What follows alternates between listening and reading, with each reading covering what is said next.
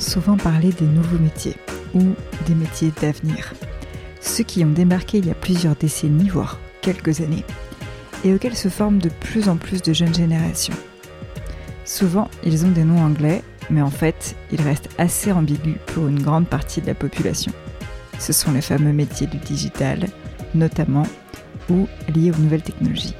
Mais ce serait oublier qu'à côté, il existe des métiers qui ont presque toujours existé et qui continuent d'être exercés aujourd'hui.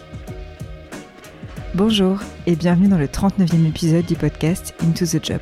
Je suis Laura et je vous emmène avec moi à la découverte des métiers et de leur réalité. Dans cet épisode, pas d'interview, mais une réflexion à laquelle je vous invite à prendre part. Car si les métiers font partie de notre quotidien et qu'on en parle assez facilement, on oublie parfois d'où ils viennent et la manière dont ils nous façonnent. Et aujourd'hui, je vous propose de remonter en arrière pour comprendre des métiers qui ont traversé les siècles, des métiers qui ont toujours existé. Alors quand je dis toujours existé, bien sûr, il faut nuancer. Je pense qu'on peut se mettre d'accord et remonter jusqu'en 1100-1200, ce qui correspond à la période du Moyen Âge. Euh, ce qui est drôle, c'est qu'en fait, on a une relativement bonne connaissance des métiers du Moyen Âge grâce à quelques textes, dont un livre qui s'intitule tout simplement Le livre des métiers et qui a été rédigé vers 1268 par Étienne Boileau et qui reprend de façon quasi exhaustive la réglementation des métiers parisiens. Euh, la réglementation, c'est-à-dire euh, leur statut, euh, les impôts et leurs droits. Et c'est grâce à cette littérature qu'on sait par exemple qu'en 1292, donc 1292, ça remonte, à Paris, on recensait 130 métiers organisés. Donc 130 métiers en 1292.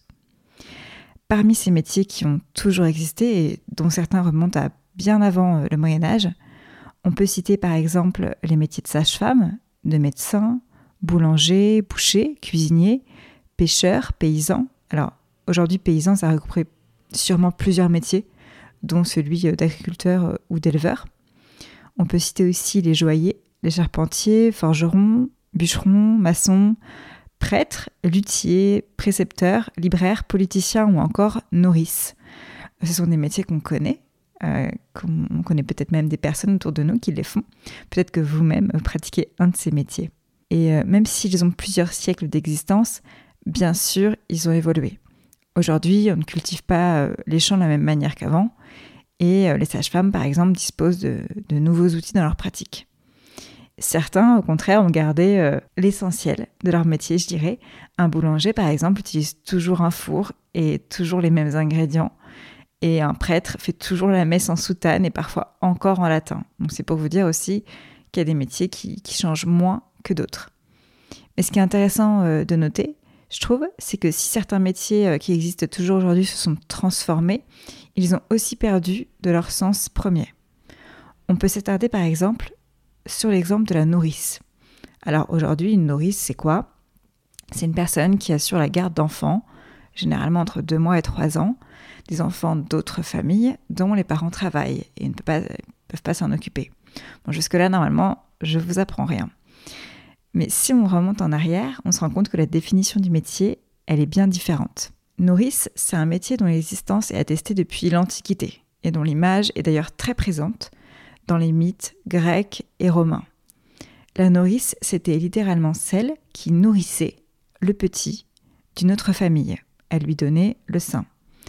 Et quand on s'intéresse à l'histoire des nourrices, on découvre qu'à l'Antiquité, donc, la nourrice était une esclave spécialisée dans les soins de la petite enfance, à qui on confiait son enfant suite à l'accouchement, lorsque la mère ne pouvait ou ne voulait pas allaiter, ou lorsqu'il y avait euh, euh, des naissances multiples ou un problème. Au Moyen Âge, on faisait aussi couramment appel à des nourrices, euh, surtout dans la noblesse, hein, euh, pour permettre à la mère euh, d'enfanter de nouveau plus rapidement et d'assurer un héritier. Vous voyez ici qu'on n'a pas les mêmes priorités qu'aujourd'hui, mais vous comprenez voilà les enjeux à l'époque. sur les siècles qui ont suivi, on avait encore recours au service d'une nourrice lorsque la mère ne pouvait donc pas allaiter. Soit on les employait à domicile, soit on envoyait son petit chez la nourrice à la campagne et souvent elle nourrissait euh, euh, des petits euh, de plusieurs familles. Et c'est l'arrivée des laits infantiles à la fin du 19e siècle qui a fait largement reculer le nombre de nourrices. ça paraît logique quand on le dit. Mais il faut aussi prendre en compte l'évolution des mœurs et des pratiques pour expliquer ce glissement de sens. Parce qu'aujourd'hui, dans notre culture occidentale, les parents auraient bien du mal à laisser leurs petits être nourris au sein par une autre femme que la mère. Ça nous semble complètement euh, bizarre aujourd'hui, alors que ça a été une pratique pendant des siècles et des siècles par donc ces fameuses nourrices. Donc nourrice au sens de nourrir. les usages, donc je vous en parlais, ont forcément un grand impact sur l'image euh, des métiers, notamment euh, sur euh, leur accessibilité, leur considération ou leur prestige. Certains métiers ont été très représentés à une époque et ils le sont beaucoup moins aujourd'hui, même s'ils existent encore. Donc c'est le cas par exemple de ceux et de celles qui travaillent la terre. En 2019, selon l'INSEE, la France comptait 400 000 agriculteurs exploitants, ce qui représente pour le pays 1,5% de l'emploi donc 1,5% de la population française travaillait donc la terre, étaient agriculteurs exploitants. Leur nombre a été divisé par 4 puisqu'ils représentaient 7% de l'emploi total au début des années 1980. Et aujourd'hui, malgré euh, une volonté de retour au vert euh, de quand même pas mal de citadins, l'agriculture attire peu. On le sait parce que les conditions de travail euh, sont rudes, il y a des choses qui n'ont pas changé dont ça. Il y a aussi un cruel manque de reconnaissance et une faible compensation financière. L'image de nos métiers, elle évolue aussi en fonction de ce qu'ils représentent aux yeux de la société. Et euh, pour en parler, je trouve que le métier de libraire est un bon exemple. Donc le libraire, c'est celui ou celle qui tient un commerce dans lequel il ou elle vend des livres. Donc là, là encore, ça n'a pas changé. Mais dans l'Antiquité, donc c'est aussi un métier qui remonte euh, assez loin euh, et donc jusque dans l'Antiquité, ce sont des esclaves qui sont chargés de copier les manuscrits. Tandis qu'au Moyen Âge, ce sont les moines qui régissent la profession. Donc déjà, on n'est plus dans la même catégorie euh, euh, sociale. On constate une évolution. Et au XIIIe siècle, on va charger les universités de surveiller les libraires qui ne peuvent pas publier, vendre un livre sans un accord royal, donc sans l'accord du pouvoir. Et la surveillance, euh, elle est toujours de mise par la suite puisque le livre euh, il est donc vecteur d'idées et donc potentielle source de rébellion et de menaces. Jusqu'à la Révolution, qui va supprimer les corporations et qui va libérer la profession de nombreuses règles qu'on lui avait assignées. On peut aussi penser aux, époques historiques pendant lesquelles les livres euh, qui véhiculaient d'autres discours que ceux encouragés par le pouvoir en place étaient brûlés. Euh, c'est des, époques assez malheureuses dont on a connaissance. Et aujourd'hui, l'information a largement dépassé le format papier, hein, vous, le savez, et la liberté de penser faisant quand même partie des grands principes de nos démocraties, le libraire n'est plus un danger, ce n'est plus dangereux euh, que le porteur d'idées. Euh, face à lui, on va plus accuser euh, des géants d'Internet et plus volontiers un Twitter ou un Facebook. Et d'ailleurs, il y a eu de nombreuses pétitions pendant les confinements de 2020 en France qui ont demandé la réouverture des librairies, les considérant comme un métier essentiel les, libraires étaient vus comme un, métier essentiel pour la société, pour la population. Donc c'est assez intéressant de voir l'évolution euh, de l'image euh, d'un métier, à quel point on a voulu le contrôler, moins le contrôler, qu'on a cru qu'il nous contrôlait ou pas. Et en préparant cet épisode, je me suis aussi demandé euh, bah, justement ce que vivent et pensent ceux et celles qui exercent un métier qui a toujours existé, comment eux, ils vivent cet héritage et si le fait de faire un métier historique change quelque chose pour eux. Il y a par exemple Fanny, euh, la sage-femme que j'ai interrogée dans l'épisode 35 et qui revient sur l'histoire de son métier. Et je vous propose d'en écouter un extrait.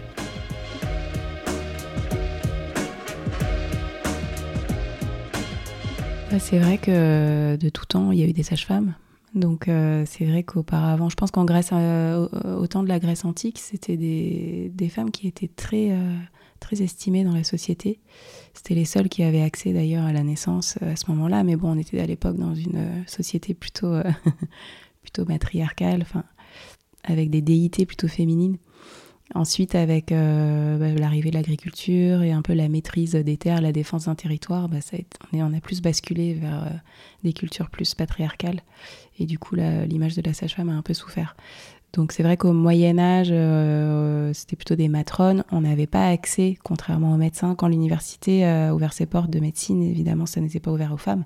Donc dès le XIIIe siècle, il y a eu des universités de médecine, mais les femmes ont pu avoir accès à des écoles de sage-femme euh, en 1800 et c'était pas l'université.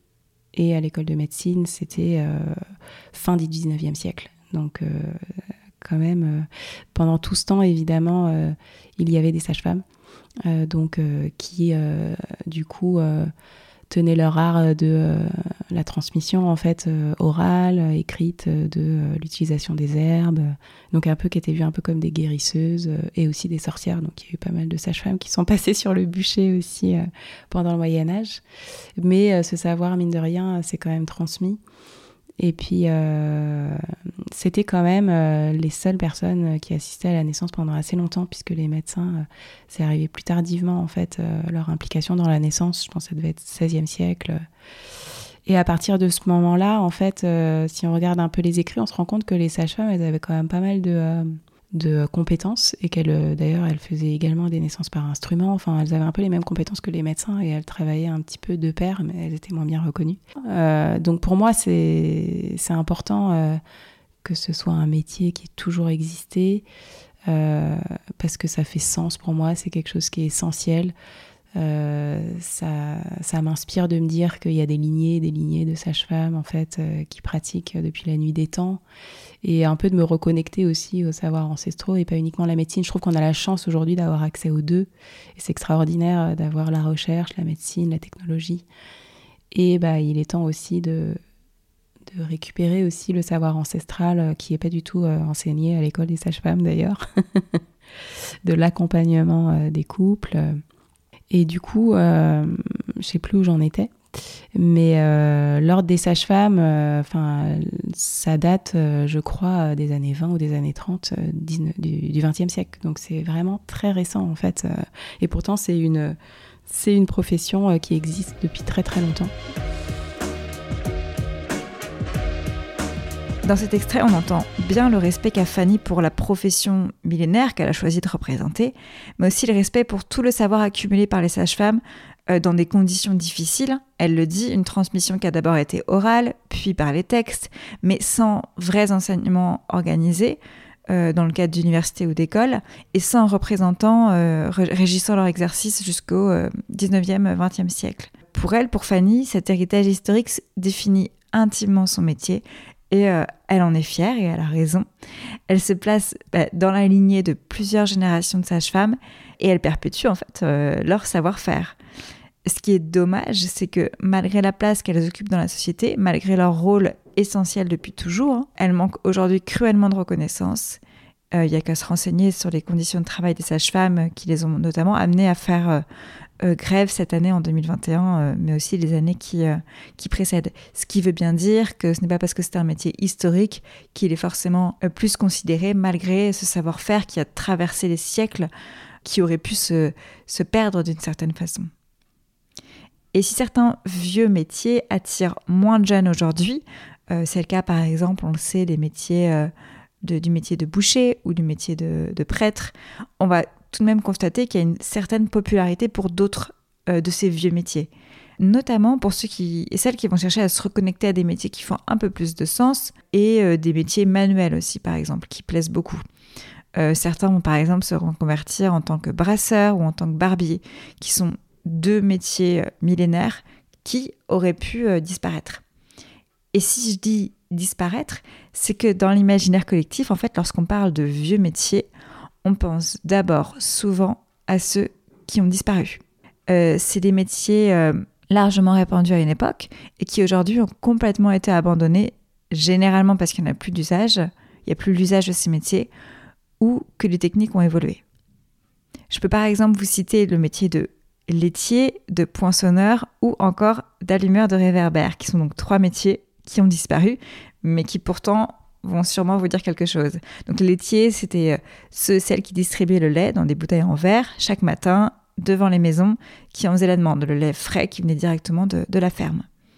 Les poinçonneurs, eux, qui sont connus grâce à la chanson du poinçonneur des lilas de, de Gainsbourg, remontaient les wagons des trams et des bus pour littéralement poinçonner, donc faire des trous dans les billets des passagers afin de contrôler euh, les bons payeurs. Les allumeurs de réverbères, eux, exerçaient à une époque où les rues n'avaient pas euh, d'éclairage comme aujourd'hui. Ils parcouraient, ils parcouraient, les rues dotées de réverbères bah, pour les allumer, justement, comme le fait par exemple le personnage de Berthe dans l'histoire de Mary Poppins. J'espère que vous avez la référence.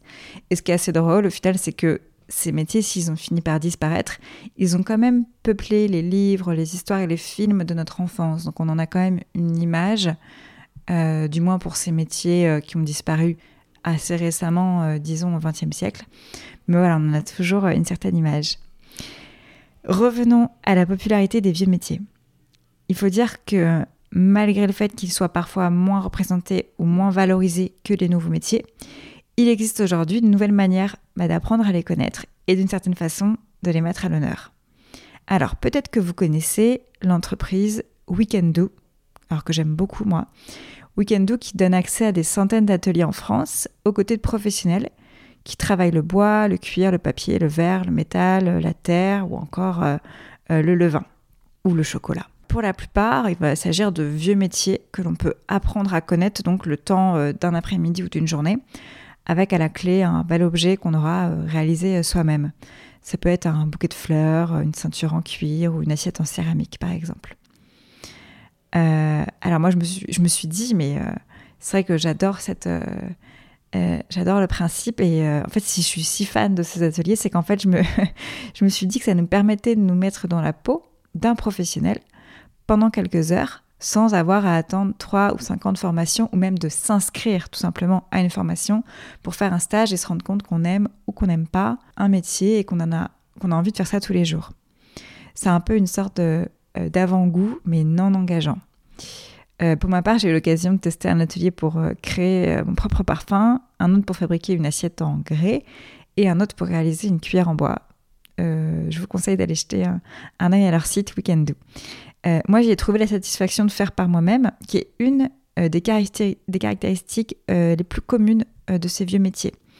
Transmission est un autre de ces signes distinctifs de ces vieux métiers.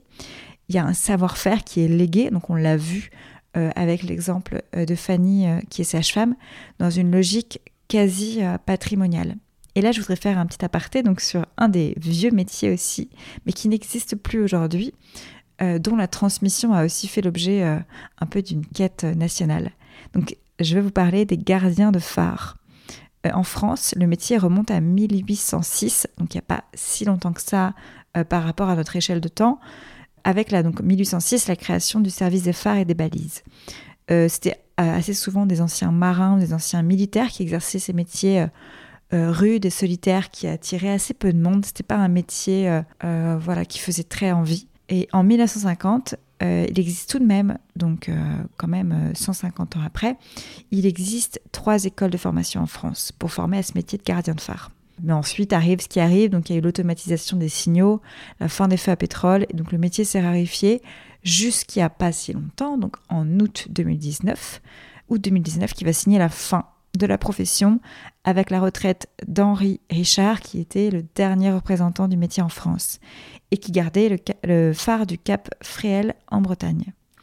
Donc un, métier qui a disparu et euh, je pense qu'on a cherché un moment à le perpétuer, mais euh, ça s'est terminé. Si on reste dans le même univers, dans l'univers marin, euh, je vous propose de parler rapidement de l'épisode 33 du podcast dans lequel j'échangeais avec Sandrine. Sandrine qui évoquait son métier, qui lui aussi remonte à très très très très loin, et qui s'est transmis et qui continue de se transmettre d'ailleurs de génération en génération. Donc rappelez-vous, Sandrine, elle est marin-pêcheur depuis 10 ans. Avant, elle exerçait dans un tout autre euh, domaine. Et depuis sa rencontre avec le monde de la pêche, bah, elle a trouvé euh, son métier. Elle exerce en famille, donc sur son catamaran, puisqu'elle exerce avec son conjoint, mais aussi avec son fils.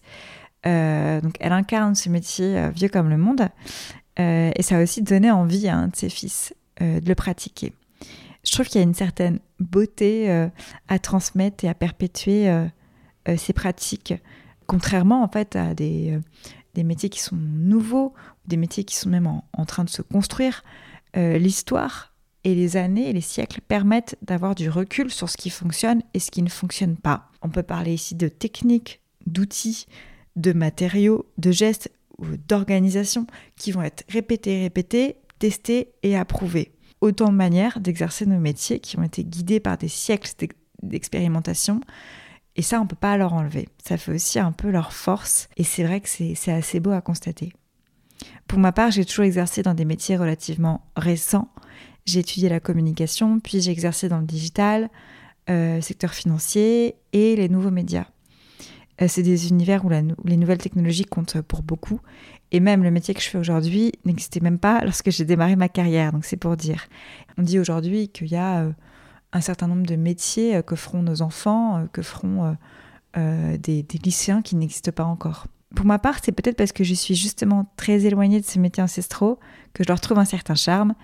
Et je serais curieuse de savoir ce que vous, vous en pensez. Et d'ailleurs, si vous, faites partie de ceux et de celles qui exercent des métiers ancestraux, écrivez-moi sur Instagram, sur le compte intothejob.podcast, donc intothejob.podcast, pour me partager vos ressentis et la façon dont vous, vous voyez votre métier.